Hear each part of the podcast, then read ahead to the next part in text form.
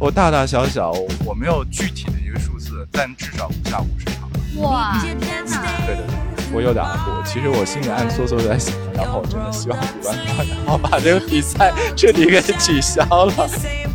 他当时然后回过头，然后向那个赛道然后鞠了一躬，就是向赛道致敬。当时那个场景非常非常感人。对对对，我觉得他这一鞠躬，然后不仅仅是对这个赛道鞠躬，也是对自己的一个致敬吧。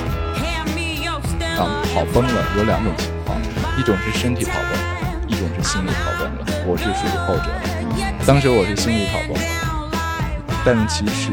里边已经有三四个自己过了。那个原来那个辅导员全都是那个水，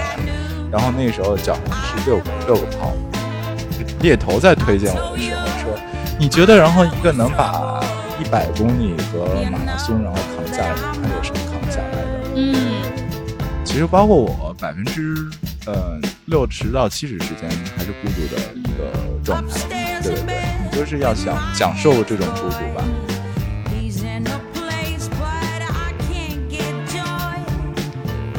Hello，我的朋友们，这里是不好惹的娃娃脸 Gucci。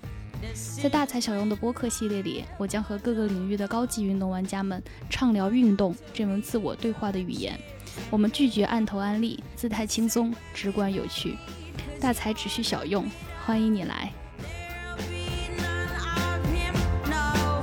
好了，听众朋友们，大家好。欢迎回来，我们这个大材小用的最新的一集。我今天呢，请到了一位亲密的嘉宾，我的家人。对我终于把我这个我们家族体系里面这个运动大用人为亲嘛？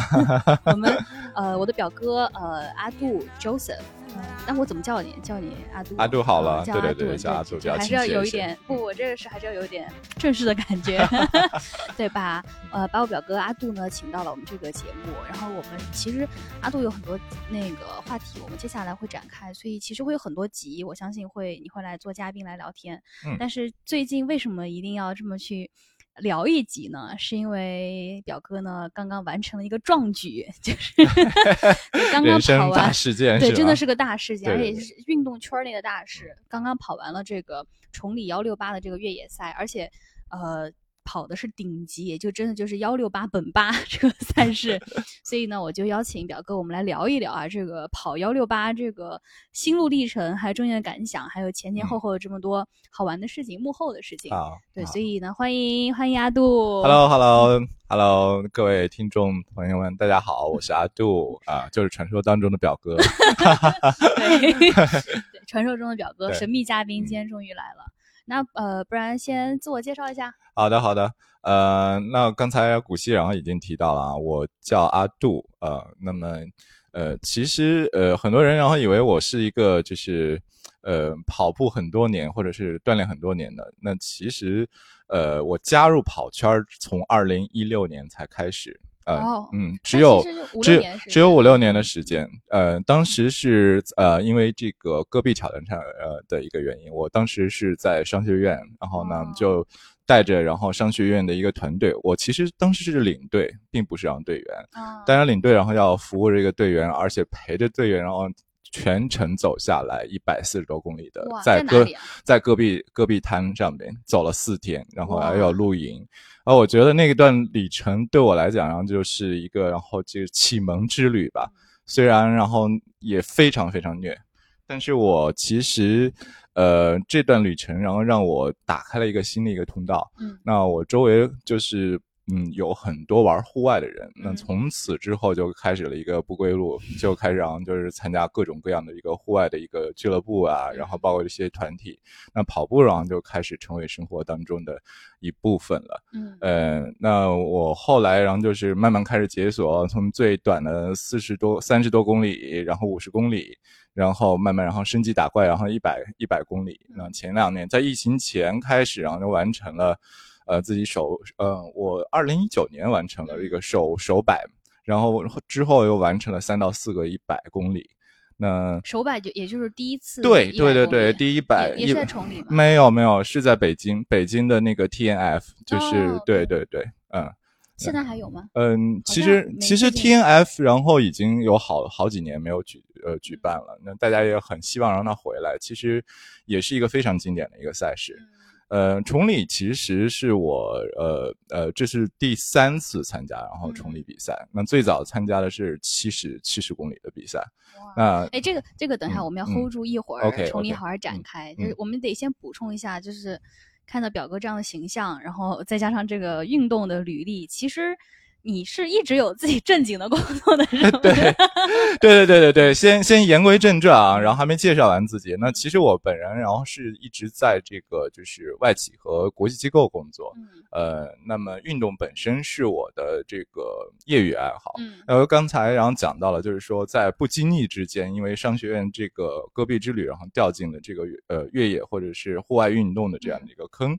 那么之后，我觉得就开始呃，不断的然后去探索自己啊，挑战自己。嗯，那包括然后一些这个就是我们讲这个马拉松啊，然后包括然后攀岩啊，然后一些水上的一些运动啊，呃，我觉得我都愿意去尝试。那我觉得其实就是把身体那部分野的东西给激发出来了。嗯，就是任何户外的，然后跟大自然，然后去去亲近山、亲近水。嗯，亲近然后绿色、蓝色的这些运动我都特别喜欢，特别喜欢。而且后来，然后我也接触到这个斯巴达啊，呃，告诉你个小秘密，然后我其实是斯巴达的一个就是认证的专业教练，啊，这是这明明已经是圈内所有人都知道。好吧，好吧，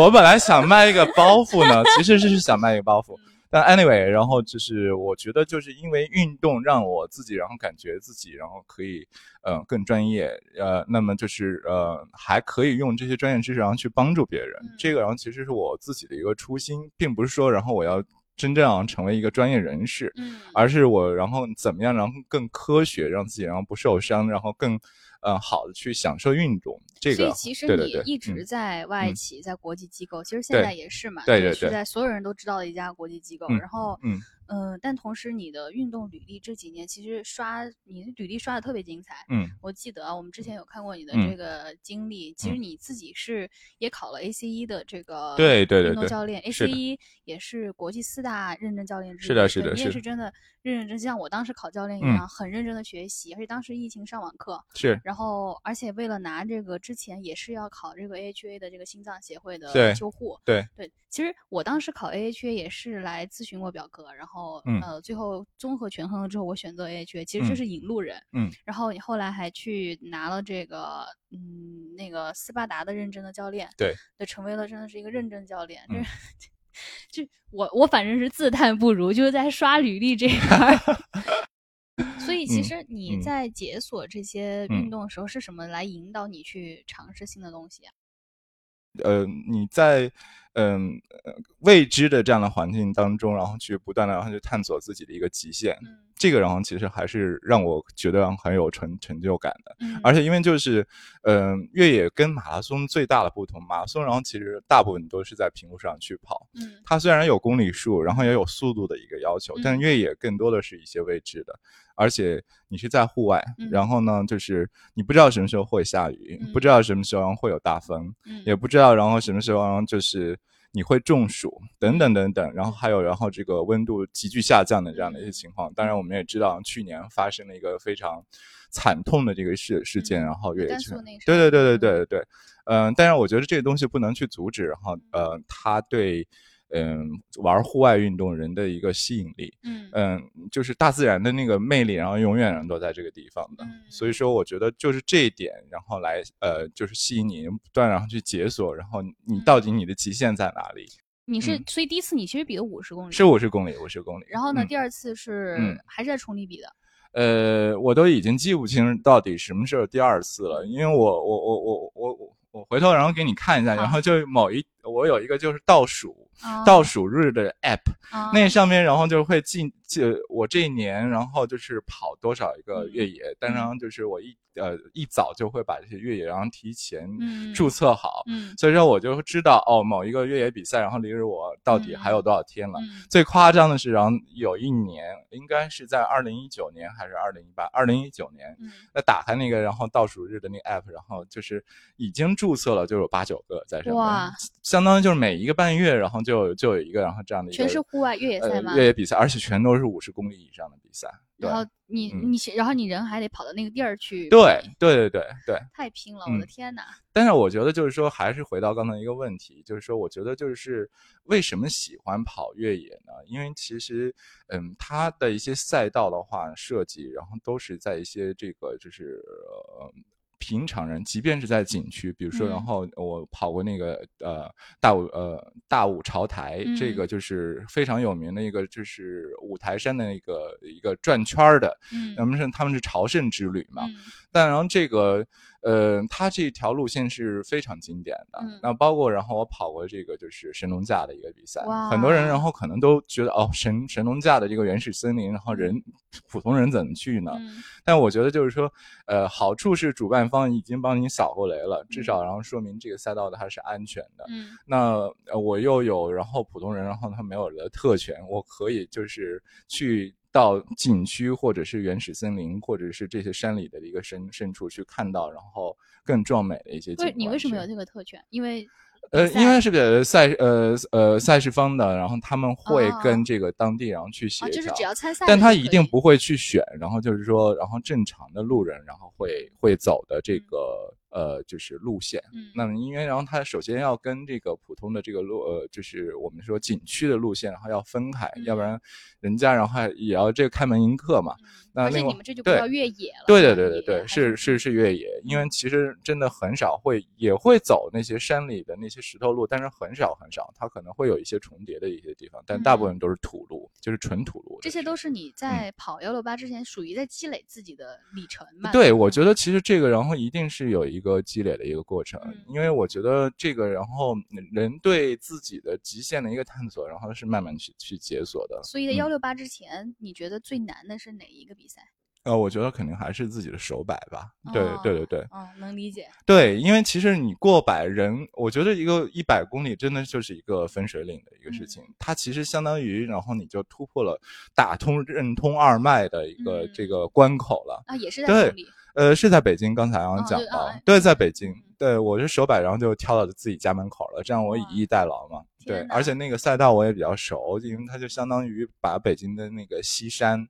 然后呢，就是整个完整的跑跑了一圈儿。哎，怪不得嗯你周末刷山喜欢往那边刷呢。对对对，因为其实我觉得这个就是天天然的这个就是一个训练场嘛，而且嗯它的整个嗯爬升啊，然后难度也都在。呃嗯，那我觉得就是尤其是北方的赛事，嗯那么其实呃北京这个我们整个西山的一个赛道是非常有这个代表性的。你数过这次比赛之前，你自己越野赛参加了多少场？我大大小小我没有具体的一个数字，但至少不下五十场了。哇，天哪！，对对对对，嗯。就全国各地比赛。对对对对，所以说我其实我觉得自己还挺幸运，因为越野，然后去了一些我 never never 然后去过的一些地方，我觉得这个是，我觉得嗯嗯。尝试越野运动，这个给我带来一个最大的一个惊喜吧。哇，太厉害了！五十场，对这么几年的嗯时间，对，那 我一下有点无语凝噎了，感觉我们俩之间这个差距不是一点儿半点。对，有 些然后就纯玩票，然后就是去去比较呃这个佛性的，然后就陪朋友去，但然后因为那个地方就是听的名字就很兴奋啊、那我就想说，啊，我觉得就是像像那个什么四姑娘山啊，哦，四姑娘山你还对？对对，然后还有这个就是，嗯、咱们讲，然后这个呃呃呃稻城亚丁的，对对，哇，哎那就天空跑，那就是对一趟吧，对吧？稻城亚丁，对对对川西那一趟，它那个然后就是本身路线就会很短，大概然后四十公里，然后七十公里，然后七十公里然后是极限了。我当时记得然后是跑四呃大概是四十公里的，但是四十公里其实你想是在高原，然后是呃海拔四五千米的，嗯平均四五千米，它相当于你付出的这个能量 应该在地上然后是两倍的这样的一个能量，其实四十公里然后相当于八十公里的这个这个这个难度了，对有。高反吗？当时？呃，我觉得肯定会有，嗯就是大部分就是有经验的选手会到那个地方去提前适应一下，嗯对，但是没办法，你要工作。对对对，我只能就是提前一到两天，然后哦去，然后就是这种比赛，就是对自己的认知还是有的，就是相对来讲的话，就是把这个步伐然后放慢一点。你有退过赛吗？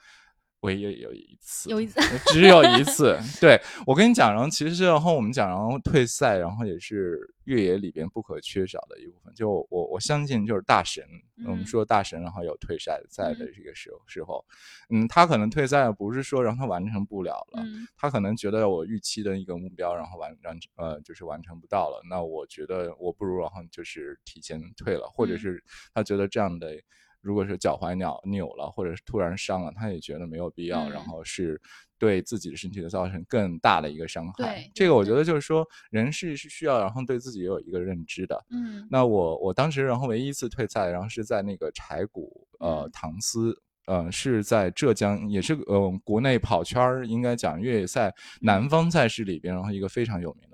他这个比赛为什么有名呢？然后是因为他补给特别好，嗯，呃，而且组织的非常好。那么我我倒不是给他做宣传啊。另外还有一个就是知名的一个地方，是因为他这个呃呃把它直译过来就是呃呃拆骨躺尸，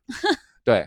啊，拆呃，它叫柴谷唐唐唐嗯唐诗，然后叫翻译过来就是这个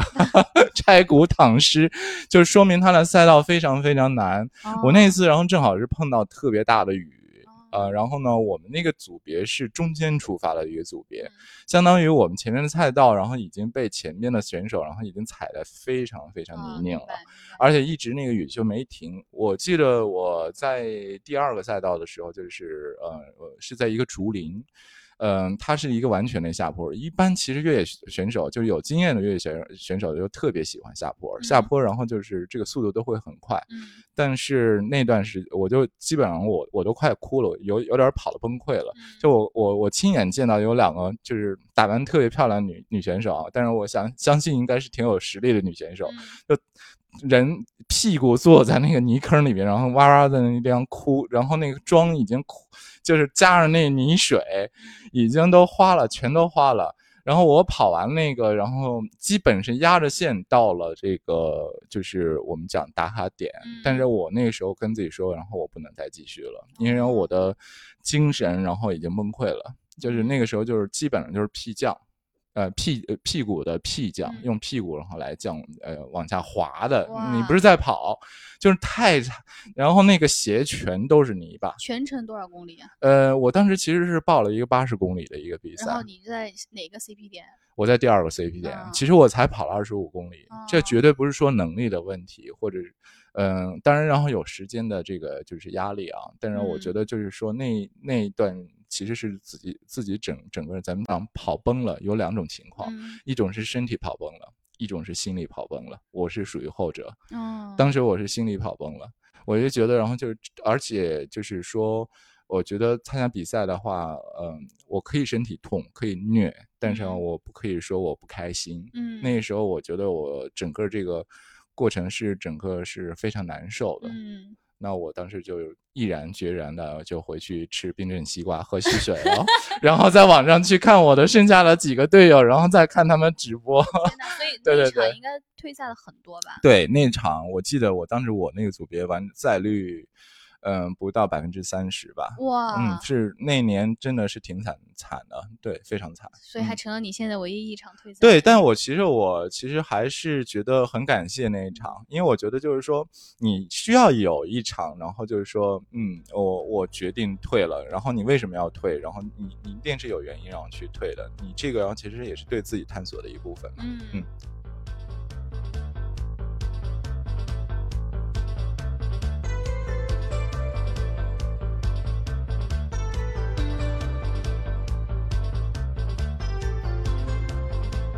尤其是去年我看了甘肃发生的那个事情啊，越野圈这种惨案之后，我越发的觉得，你还是要真的随时的对于自己的状态有这种观察。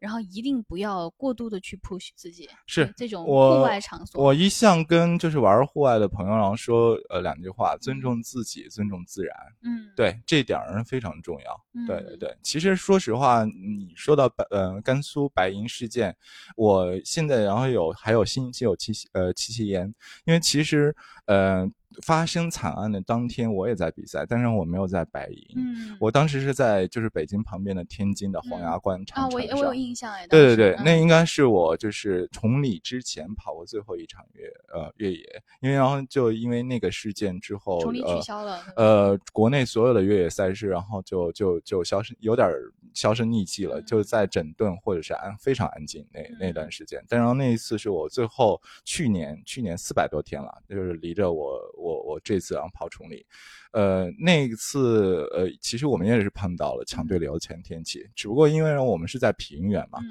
呃，它强对流天气它顶多就是大风，然后就是大雨。嗯，但是那一次比赛，然后很多选手都退了。嗯我当时我我跑步，然后有一个这个习惯，就是我把手机这个 GPS 然后关掉，因为这样的话可以省电。嗯就是大家打电话可以联系我，但是我收不到微信这一些。嗯呃，等我第二天到有一个比较大的一个休息点，然后打开这个手机之后，就砰砰砰，然后就冒出好多信息，然后就大家然后都在问我，我就是你还好吗？嗯我当时不知道发生什么事情，因为嗯我也没时间回，我就就想，然后就是以前我也跑了这么多，然后怎么突然就有这么多问候呢？嗯直到我到后边，我碰到有跑友，然后大家然后在聊天，他说你知道然后发生什么什么事情了吗？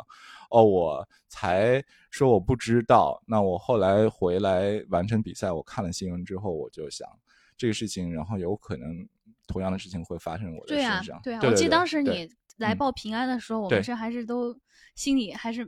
揣着很担心。对对对。对对对对，就那个事情，其实对跑圈来讲的话，就是所有人都是一个非常大的一个触动吧。嗯嗯嗯嗯，让我们都自己想想，然后就是说，嗯，我们真的还是要非常非常去尊重，然后大自然这个。但当时主嗯办方还是有些责任的，对吧？嗯是是是是天气情况下，是预警不够，然后强制装备，我想，然后其实办一个大型的一个比赛，然后嗯，就是作为这个赛事方，然后就是呃，一定要做很多很多的准备的一些嗯工作，包括这个赛道的设计，包括安全，包括补给补给点，然后包括然后这个救援救援的紧急一些措措措施等等等等，这些其实是嗯、你把它作为一个大型的一个项目管理的一个工程呃工嗯程。那嗯其。实在，呃，应该讲在疫情前，或者是说咱们讲这个白银事件之前，越野就是基本上每个周末国内然后都有各种各样大大小小的赛事，因为嗯。这个赛事其实咱们讲，然后就是太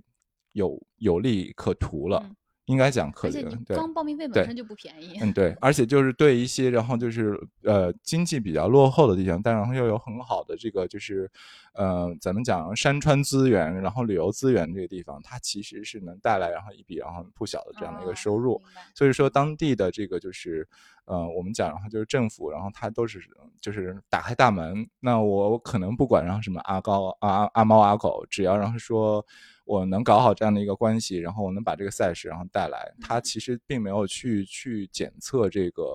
呃，我们说这个赛事主主办方的一些呃这个经呃经历啊、资质啊这一块儿，对对对，嗯，哎，这点让人其实挺叹息的。那我们从沉重的里面嗯拔出来一好呀好呀好呀好呀，聊一聊这个呃报报名这个崇礼，其嗯。实幺六八这个顶级不是每个人都能报的，是对吧？是应该是是，你之前我上次听你讲，应该是至少得跑两次一百公里，对对对对，是是是，才完赛成绩，而且得，嗯是是完赛的成绩，然后你才能去嗯报一百六十八公嗯里的。嗯，实际上这个越野比赛，然后就是一个呃呃，怎么讲啊，就是品阶的，或者是升级打怪的一个比赛。比如说五十公里，然后你一定是要有一个半马的这样的一个成绩。哦你比如说如，呃其实古希你即便是你现在能跑半马了，但是如果你没有半马的成绩来证明你自己的话，嗯你依然不能然后去报五十公里的这样的一个比赛。嗯那一百公里的话，它可能是要求然后有两个五十的这样的一个这样的一个哦比赛的一个成绩。那我觉得他这个然后要求也是也是对的。然后就是呢，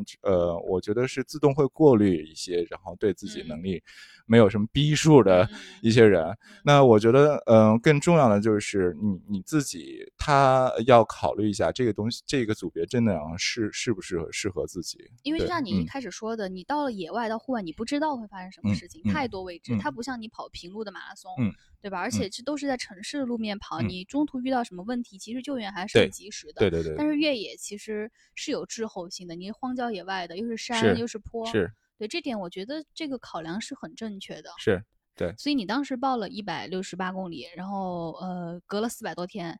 嗯，回来就跑这么硬核，中间没有比赛来暖个身。真的没有比赛，真的比赛。其实我是去年就报了这个一百六十八公里，嗯。那就是呃，我去年呃刚才讲到那个黄崖关嗯。长城那比赛，然后其实是来热身的一个比赛，嗯只是热身比赛。热完了身这个没有用其实，然后呃，当时我记得是五月份嘛，然后我六月份，然后也安排了一场比赛，在北京本地，然后大概是一个一百公里的一个比赛。嗯我想，然后慢慢，然后把这个自己，然后呃，这个身给暖起来，嗯然后到七月份或者八月份，然后我再跑崇礼的话，我就是一个非常好的一个状态。而且嗯今年其实去年的这个训练还是非常规律的。嗯那么，呃，今年真的就是说没有在，真的非常难，四百嗯。多天没有一场比赛。你去之前心里有打鼓吗？我有打鼓，其实我心里暗搓搓在想，然后我真的希望主办方，然后把这个比赛 彻底给取消了，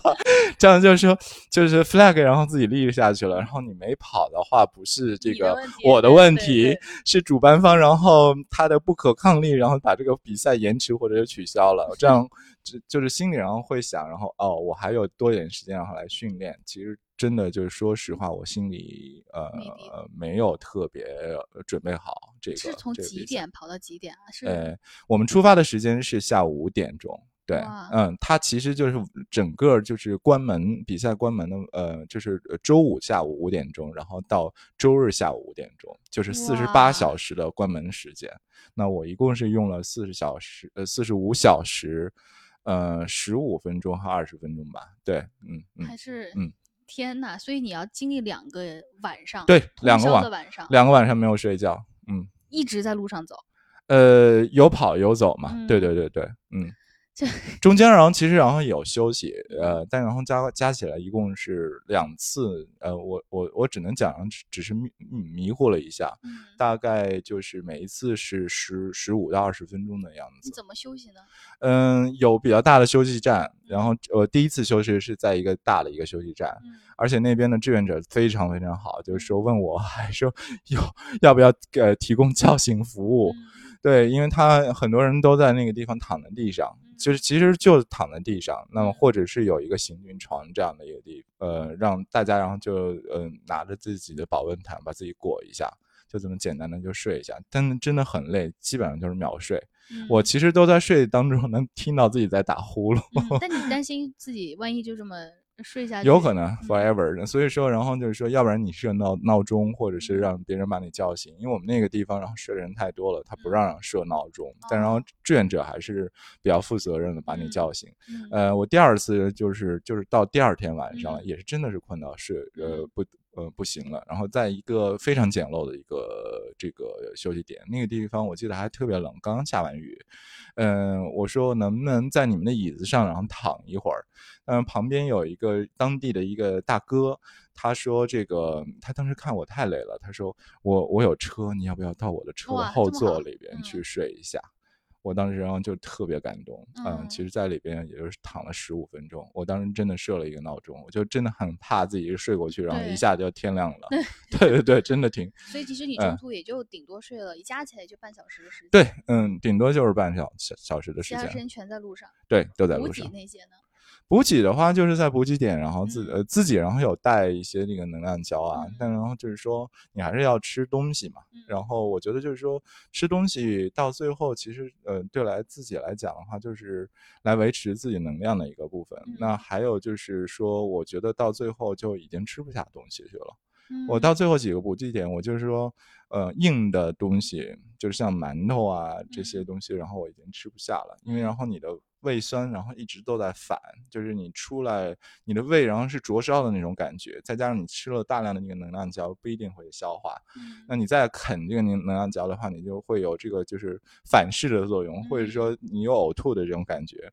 嗯，加上呃，就是崇礼的白天，然后是暴晒的那边，嗯嗯它的紫外线非常非常的强，就很容易中暑。嗯嗯，它晚上下雨，然后白天暴晒，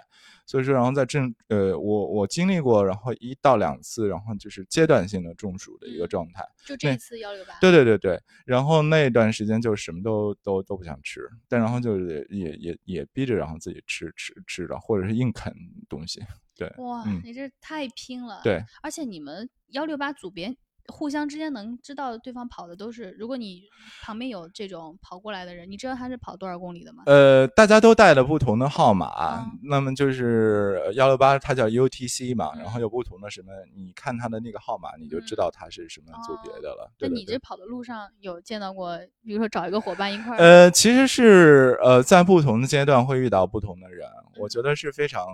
嗯、这也是我觉得我比较爱越越野的部分。然后其实呃，有一些嗯朋友圈里的朋友都是在这个路上然后认识的。咱们讲捡捡朋友嘛，哦，对，就是真的就是捡捡到了，怎么就是捡？路上哎，哥们儿加个微信。太没有，其实就是那段时间，就是你最累、最困的一些时候，你就嗯碰到这这人，这个人在这段时间的速度跟你可能会差不多，因为嗯然后你不可能说，呃，从头到尾一直会碰到你跟你状态和速度然后差不多的人，所以说我就说，然后这是分赛段的。哦，我这次然后有碰到，呃，有在北京然后在当当当医师的，还有一个然后就是跟我跑了，在深夜里边跑了好几个赛段的一个纳西族的大哥。哇，他是然后嗯、转机到北京，他说他花了五六千块钱的机票，然后来参加这样的一个比赛，因为就是疫情的原因，然后嗯。很多的航班然后给取消了，嗯。他就是费了这个就是呃很多的周转，然后到崇礼来参加这样的一个比赛。那我觉得这些人，然后就在路上，呃，有这样的在不同的阶段跟你有这样的一个陪伴，我觉得也是非常有意思的一个事情。大家会嗯聊很多的这些事情，有的时嗯候其实就是闲聊，那就是呃帮助你清醒。然后你也不会，然后觉得太寂寞，在嗯在在路上。你这次也不是 peer run 对吧？就完全自己不是不是，但嗯我觉得，然后就是说，有一些跑者，大部分时间就是，其实包括我，百分之呃六十到七十时间还是孤独的一嗯个状态的。嗯对对对，你就是要想享受这种孤独吧。嗯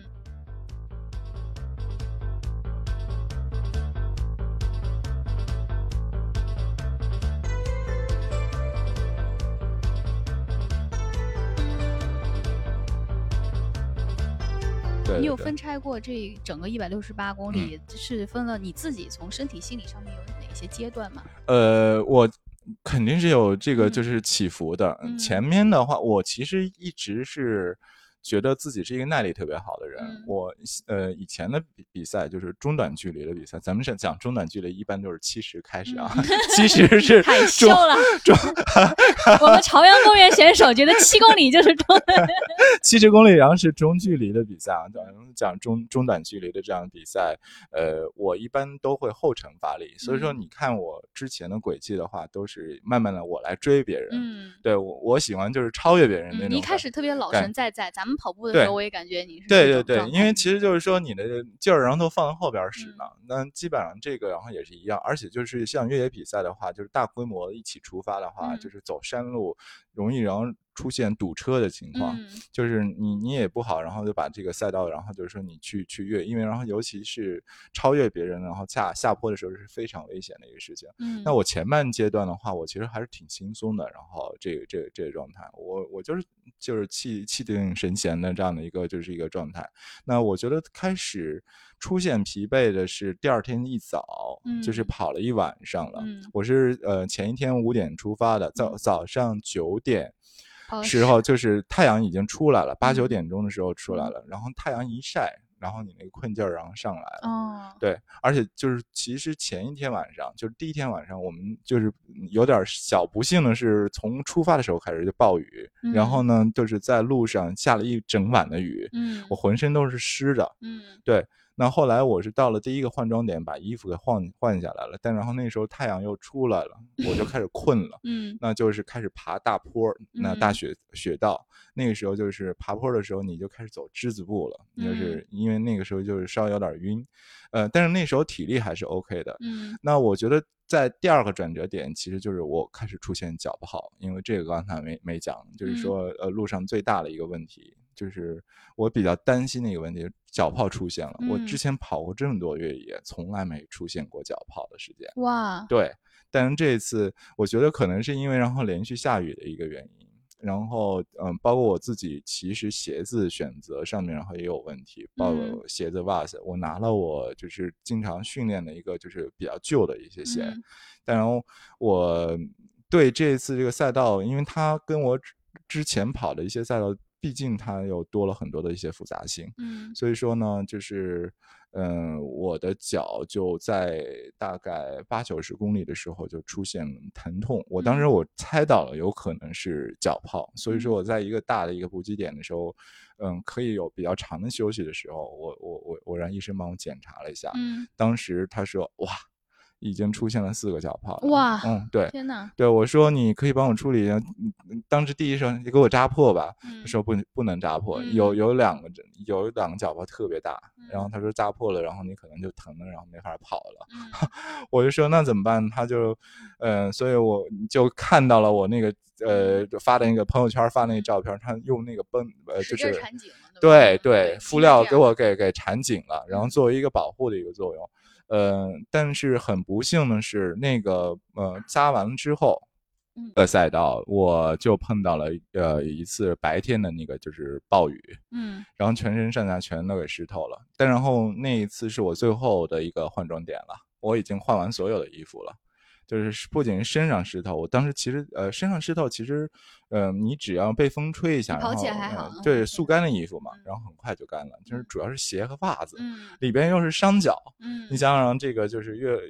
越跑，就是这里嗯边其实嗯一直在泡泡泡着，然后有有可能，然后就是如果说它那个血泡水泡，然后再破了，然后很容易就感染了。我就在这样的一个就是呃捂着的用被被被水捂着的一个这个有有伤脚的这个情况下，又跑了十几公里，呃，就十几个小时，不是十几公里啊。嗯嗯到了一个我实在疼的跑不动的一个点，我我就跟我就说没办法，我还是停下来让医生给我处理一下。但那时候脚其实还是还是还是湿的，然后他就把那些脚泡都给挑破了。但是其实里边已经有三四个自己已经破了，那个原嗯来那个敷料，然后全都是那个脓水，然后那时候脚上是六个六个泡了，已经是六个泡了。我的天对，所以所以说，其实这次我对我来讲，最大的一个挑战，其实就是刚才讲的一个是困，嗯两天没睡觉。以嗯前然后一百公里，然后熬夜跑的时候，然后遇遇到过他，但那个困劲儿，然后基本上就是怎么样，然后一一两个小时，然后就挺过去了。嗯那紧紧接着比赛，然后可能也就在二十四小时里边，然后就、嗯就完成了。呃，那就是阶段性的，这个然后就是反复出现那个嗯、呃疲倦的情况，再就嗯。是后半段应该讲，然后就是在八九十公里之后出现了一个脚泡，这严重影响了我的一个就是后边的这个行程。我嗯。原来预定的这个计划是在三十五到四十公里，因为我当时呃三十五到四十小时，四十啊，对，三十三十五公呃三十五个小时到四十小时，呃，我我觉得我这点儿，然后可能还没做的这么科学，但是我其实是凭自己一个就是对自己一个认知能力，然后我做了一个预估，但是惊人呢跟我一个非常好的一个日本朋友，嗯。他这次也从广州然后过来参加嗯。比赛，他就问我，然后你呃呃打算多少小小时完赛？他说我说三十五到四十，他说不会吧，这个跟我做的这么准，然后他又发呃，我发现他日日本人做事真的认真，嗯。他把每一个每一段他跑多多少个小时，他根据他平时的这个就是爬升配速的这个嗯情况，嗯。用的小时数，然后他全都算出来。天。呐，但这一次也是他第一次跑幺六八，因为我们是根据自己能力，然后做了一个嗯估算。他嗯认为就是他最快是三十五小时，最嗯慢是四十小时。而且我们两个人之之前经常参加一起参加比赛，我们嗯名次都非常相近，嗯所以我觉得我的这个速度，我的一个估算还是 OK 的。嗯你毕竟都跑了五十多场了，不是你科不科学，五十多场就是科学。对对对对对。然后，呃，我当时是这么样估计的，但是因为这个后边呃确实因为脚跑的一个原因，严重影响了，然后自己的一个水平的一个发挥了。但是我我当时到最后已经不想那么多了，我我我我完赛就完赛就可以完赛就可以。其实你我看你嗯朋友圈也说，从一百公里到后面是有点儿 suffer 的，对吧？就嗯主要就是因为脚胖。是主要是脚胖，对对对跟地形有关系吗？就我不知道崇礼这个幺六八的设呃计是怎么样的，是嗯一百嗯公里之后会给你来再来个大挑战呢，还是慢慢的让你平缓的上坡下坡怎么？不会不会，而他把这个难的地方，然后都放到后边儿。那么就是后边儿，然后呃，我们一共是将近八千米的这个爬升，一千呃七千八百米的爬嗯升，最后的二十多公里吧，嗯啊、大概最后呃二十五到三十公里，大概然后有两千多米的爬升，嗯，也就是最后几个坡都是七八百米的这样的一个爬升的这样的一个，对对对，因为其实我们说这个赛事官方，然后真的是有点虐，他就是。在大家体力和精神已经都完全都不行的时候，就给你就就已经看到终点已经这么近了，然后就就就再给你然后设一个坑啊，但但是嗯我你我们刚刚有聊到一百六十八公里完赛，好像就五十一对吧？百分之五十一对，五十一的是嗯在就是关门时间之前完赛。对嗯，对有有计算这个完赛是怎么着？就如果说是超过关门时间到了怎么办呢？嗯，那对不起，我们给你鼓掌，但然后你还是没有完成比赛。哦，对对对对，其实是很多选手是呃依然还是坚持完成了。呃，我们那个就是战队，呃，有朋友一直在这个终点接接接呃我回来的这个选手，那嗯最后一个回来的好像是花就是一百六十八公里，他是花了五十一个小时还是五十二个小时？嗯但他还是回来了。我看了他最后那个就是录像，他当时然后回过头，然后向那个赛道然后鞠了一躬，就是向赛道致敬。当时那个场景非常非常感人。哇，对对对，我觉得他这一鞠躬，然后不仅仅是对这个赛道鞠躬，应该也是对对自己的一个致敬吧。那我觉得就是说，那个时候能不能完赛，他只要能完完，他他完成了这一百公里，一百六十八公里。呃，那就是对他的一自己的一个胜利了。对，这真的是挑战生命、挑战嗯自我嗯呀！嗯不不是是什么人随随便便就可以对这么来挑战对的。对对对对。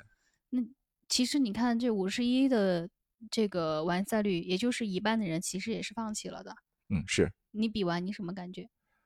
我觉得自己还是幸运儿吧。对对对，嗯就是第一次，然后就完成了这嗯个目标的一个设定，还好嗯这个 flag 然后没倒下。嗯，就是我同行，然后来，我认识一个，嗯，也也是一个大哥吧，然后嗯南方的一个大哥。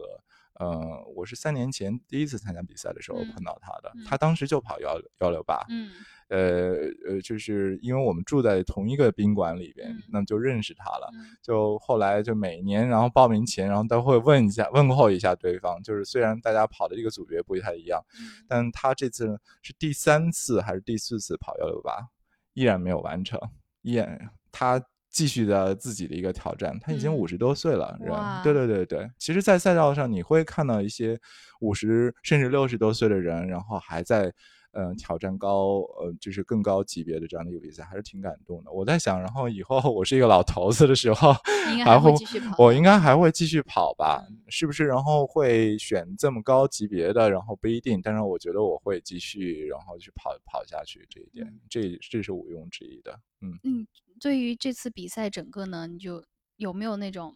因为你做了这么大一次迈进的挑战，一嗯百公里一一直到一百六十八嗯公里，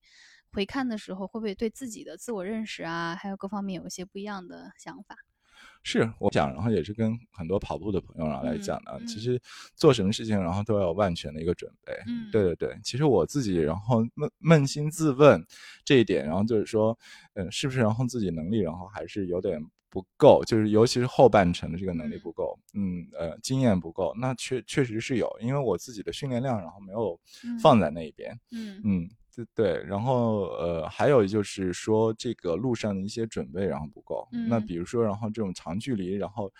肯定会有脚泡这样的产生，嗯。那那遇到这样的情况，然后你你是呃及时去处理呢，还是然后就是自己然后先进行这样的一些包扎啊，嗯。包括然后你的选鞋子啊，还有袜子的一些选择。呃，我回头然后又看了一些，然后就是长嗯长跑长距离的人，他们都会包包那个就是裹老太太脚，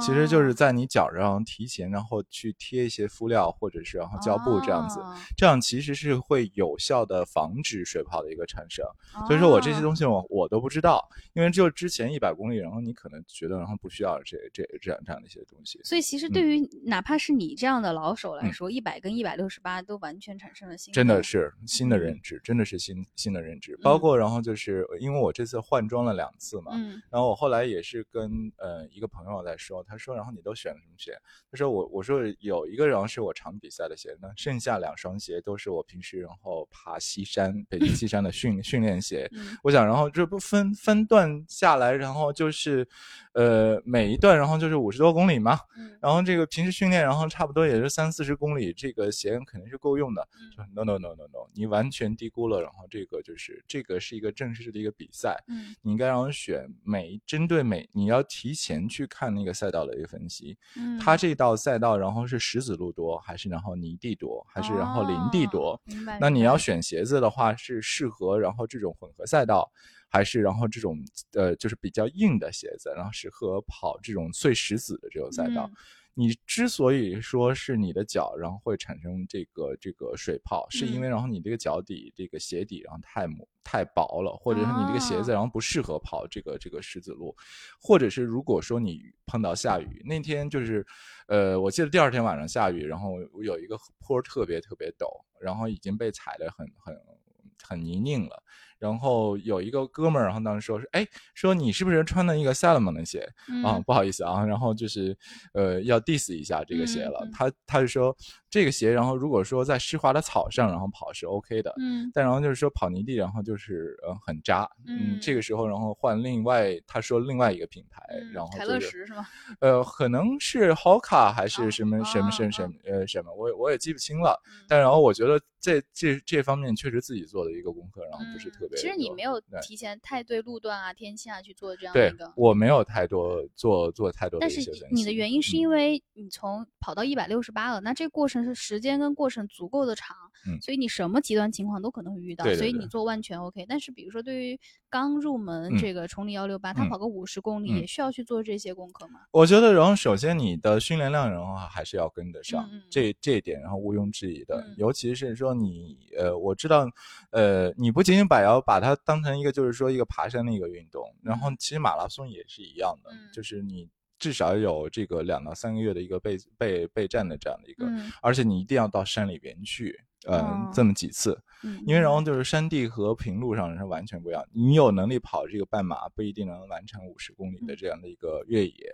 这是第一点。第二点的话，我觉得就是说，呃，你的一些装备，嗯，就是越野的装备，嗯啊、还有一些强制的一些，呃，我们说物资，然后你都要嗯带好，嗯你要应对然后各种各样的一个情况。其实这次我还挺感谢，就是说。呃，很多选手就会骂主办方啊，说，然后你让我们背这么多强装，加起来，然后光强装可能就是四五公斤了，这不是然后有点负重前行的这种感觉吗？嗯呃，但是我刚才不是讲到，然后我第二次是被暴雨给淋了嘛，嗯我当时已经没有衣服可以换了，我就是把我强装背的那个呃衣服拿出来，因为我当时是用那个塑料袋然后给封起来的，哦，所以那个强装那个衣服是干的，哦，我那时候就用。上了。哎，为什么他会嗯要求你带一个？是他是其实强壮是要求你带个外套是吧？呃，外套是呃呃两种，一种然后是必须是那种呃架膜的那种呃越野衣，呃这个然后是防水，主要是防风防水。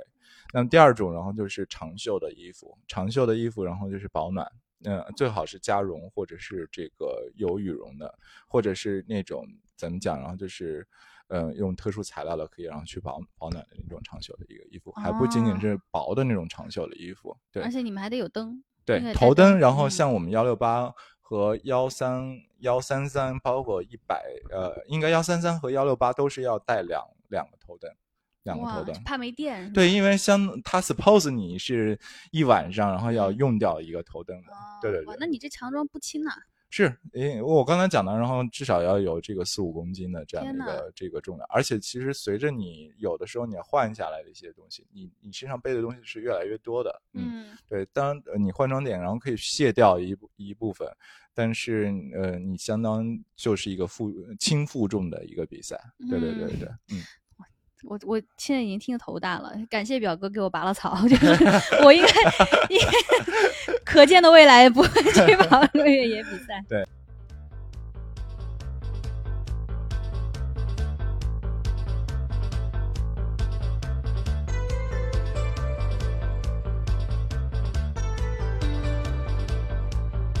你的恢复是怎么样的？就是跑。呃，其实我这次然后恢复还有点儿这个出乎我的意料。嗯我当时想就是，呃，至少要有一个星期，然后呃，要完全回过神儿来。那我我我自己呃，第一天就是跑跑完步的第一天，我居然还上班了。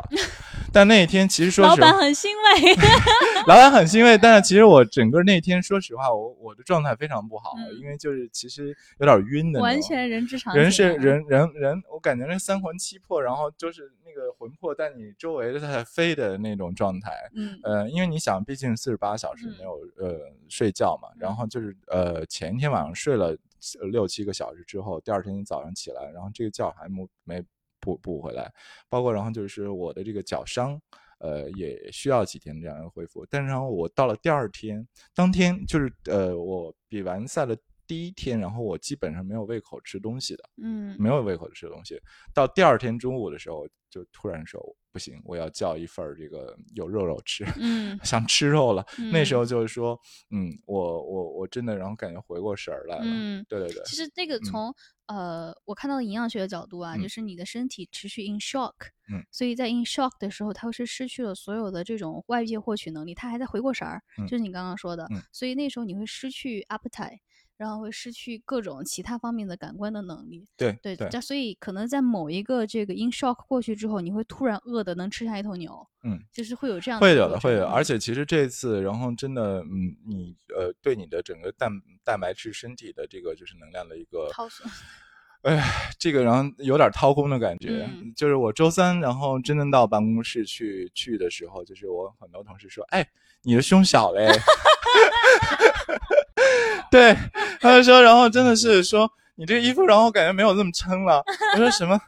对，因为我那天早上起来，然后我换上我那个 polo 衫的时候，我就感觉，嗯，真的好像没有那种缩了，满足感了。对，我就说这个发生什么了？对，确实是人就瘦了一圈儿，但我嗯没有去称体重，呃，称体重，但是我我我我当时感觉确实上是瘦了，完全能想象啊！你看，你嗯应该是把身体糖原全都榨嗯干了，嗯然后嗯糖原榨干，你肯定就脱水了。嗯，那一比三的这个重量一乘出来，人至少小两圈儿吧？得对对对。回来，后来能恢复回来吗？我基基本上到周四我就可以然后正常走路了，嗯然后呃，我觉得现在嗯，基本上百分之九十以上的能量都回来了，而且嗯我其实是在两天前吧，然后就开始又重新恢复运动了，也就嗯是花花了五天的时间，我就重新然后开始重新训练了。对你，现在的运动节奏是怎么样的？平时我周我每周基本上跑步就是隔也隔一天，然后跑一次步吧。嗯但是我我我跑步你也知道，然后嗯我其实没有跑特别久，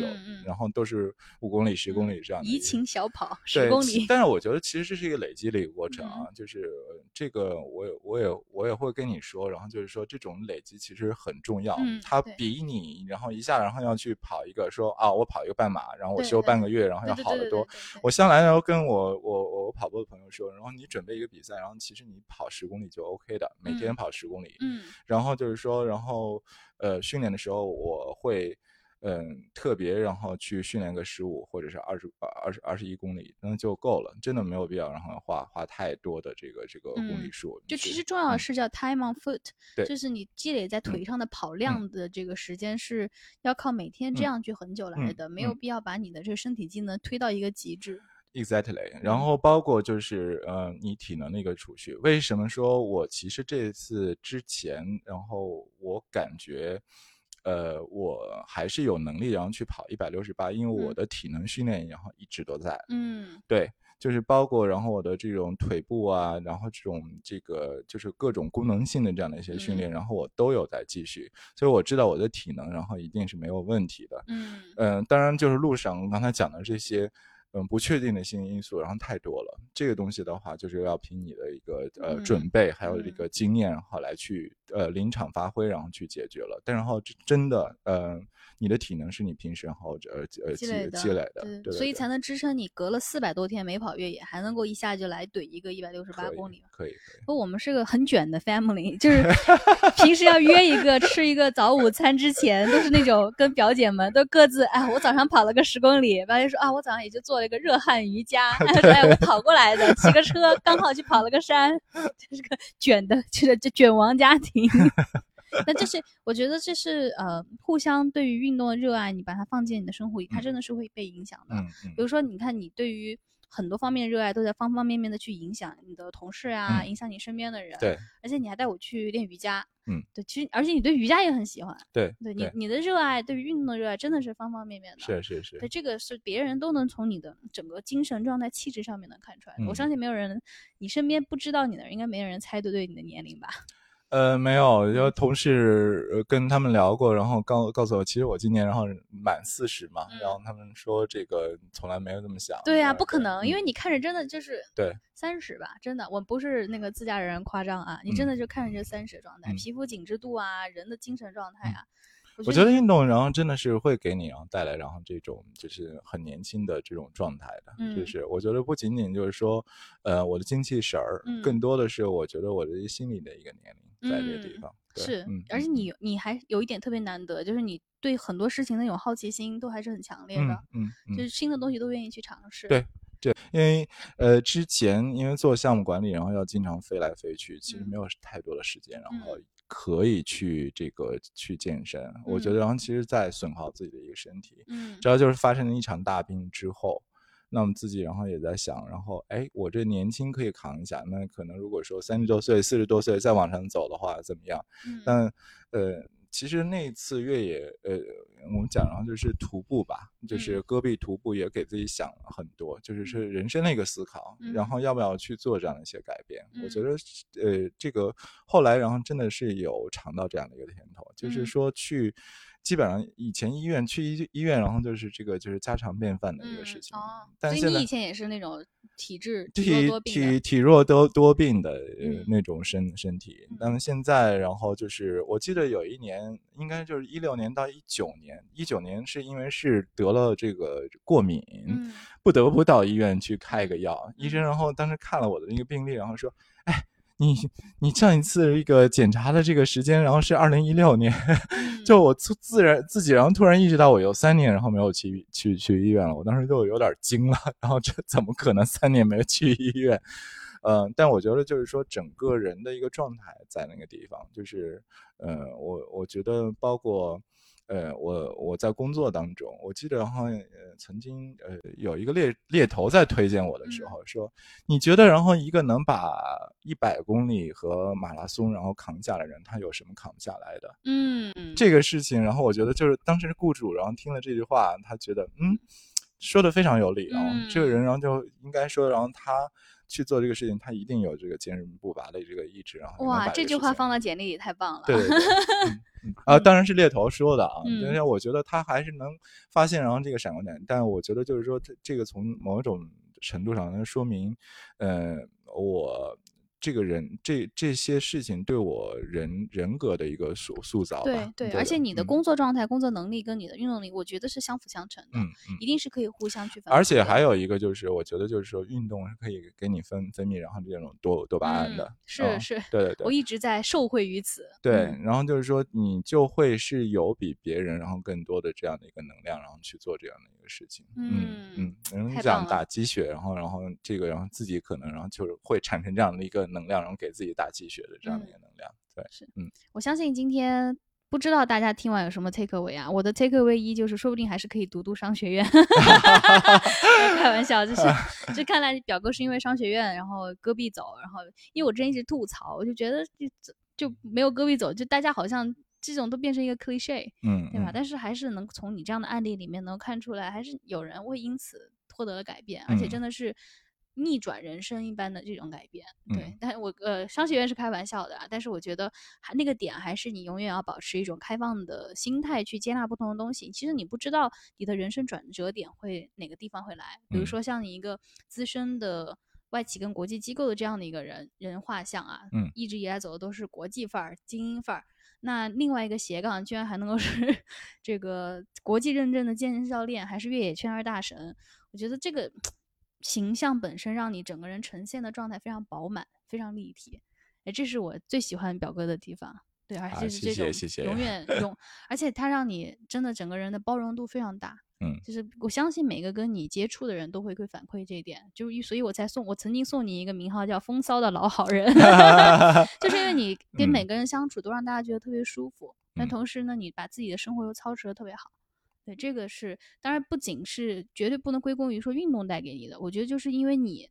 的性格、你的个性能够让你去让生活的各方面都这样去开花，嗯，然后所以互相的一个作用形成的。OK，那最后来了一顿彩虹炮来结束我今天，就是因为我真的特别开心，因为嗯表哥的这个崇礼幺六八这个历程，我一直在微信上远程在关注，然后包括赛前赛后也第一时间看到表哥来报这个喜讯，真的还是。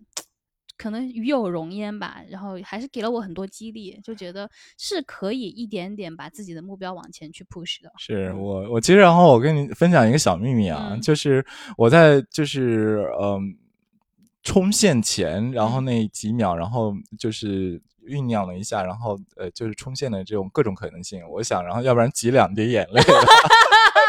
因为我。其实我我手摆的时候，我真的然后就是呃看到我我我我终点的朋友，我当时然后就不由那时候没有准备想哭的，嗯。但那个时候就是各种委屈，嗯，不管是呃委屈还是累啊怎么样的，然后就是那一下子就涌上来了。其实眼睛还是湿了一下的，但这次什么都没有，你知道吗？我觉得突然就释然了不，不不是什么都没有，是冲之前脑子里还有心情想这件事儿。真的真的，我呃，其实反而是最后那五公里，然后就是真的就是很轻松的，其实是比较轻松的。人已经跨过了那样的一种。对，我觉得最难的时候已经过去了，嗯而且我也知道，然后这个目标已经完成了，那就是到最后其实就是给自己一个就是升华吧，就到最后，嗯，我期嗯待你下一次跑，你明年还会跑吗？我觉得我会跑。其实，然后在你呃今天来之前，我刚刚报名了。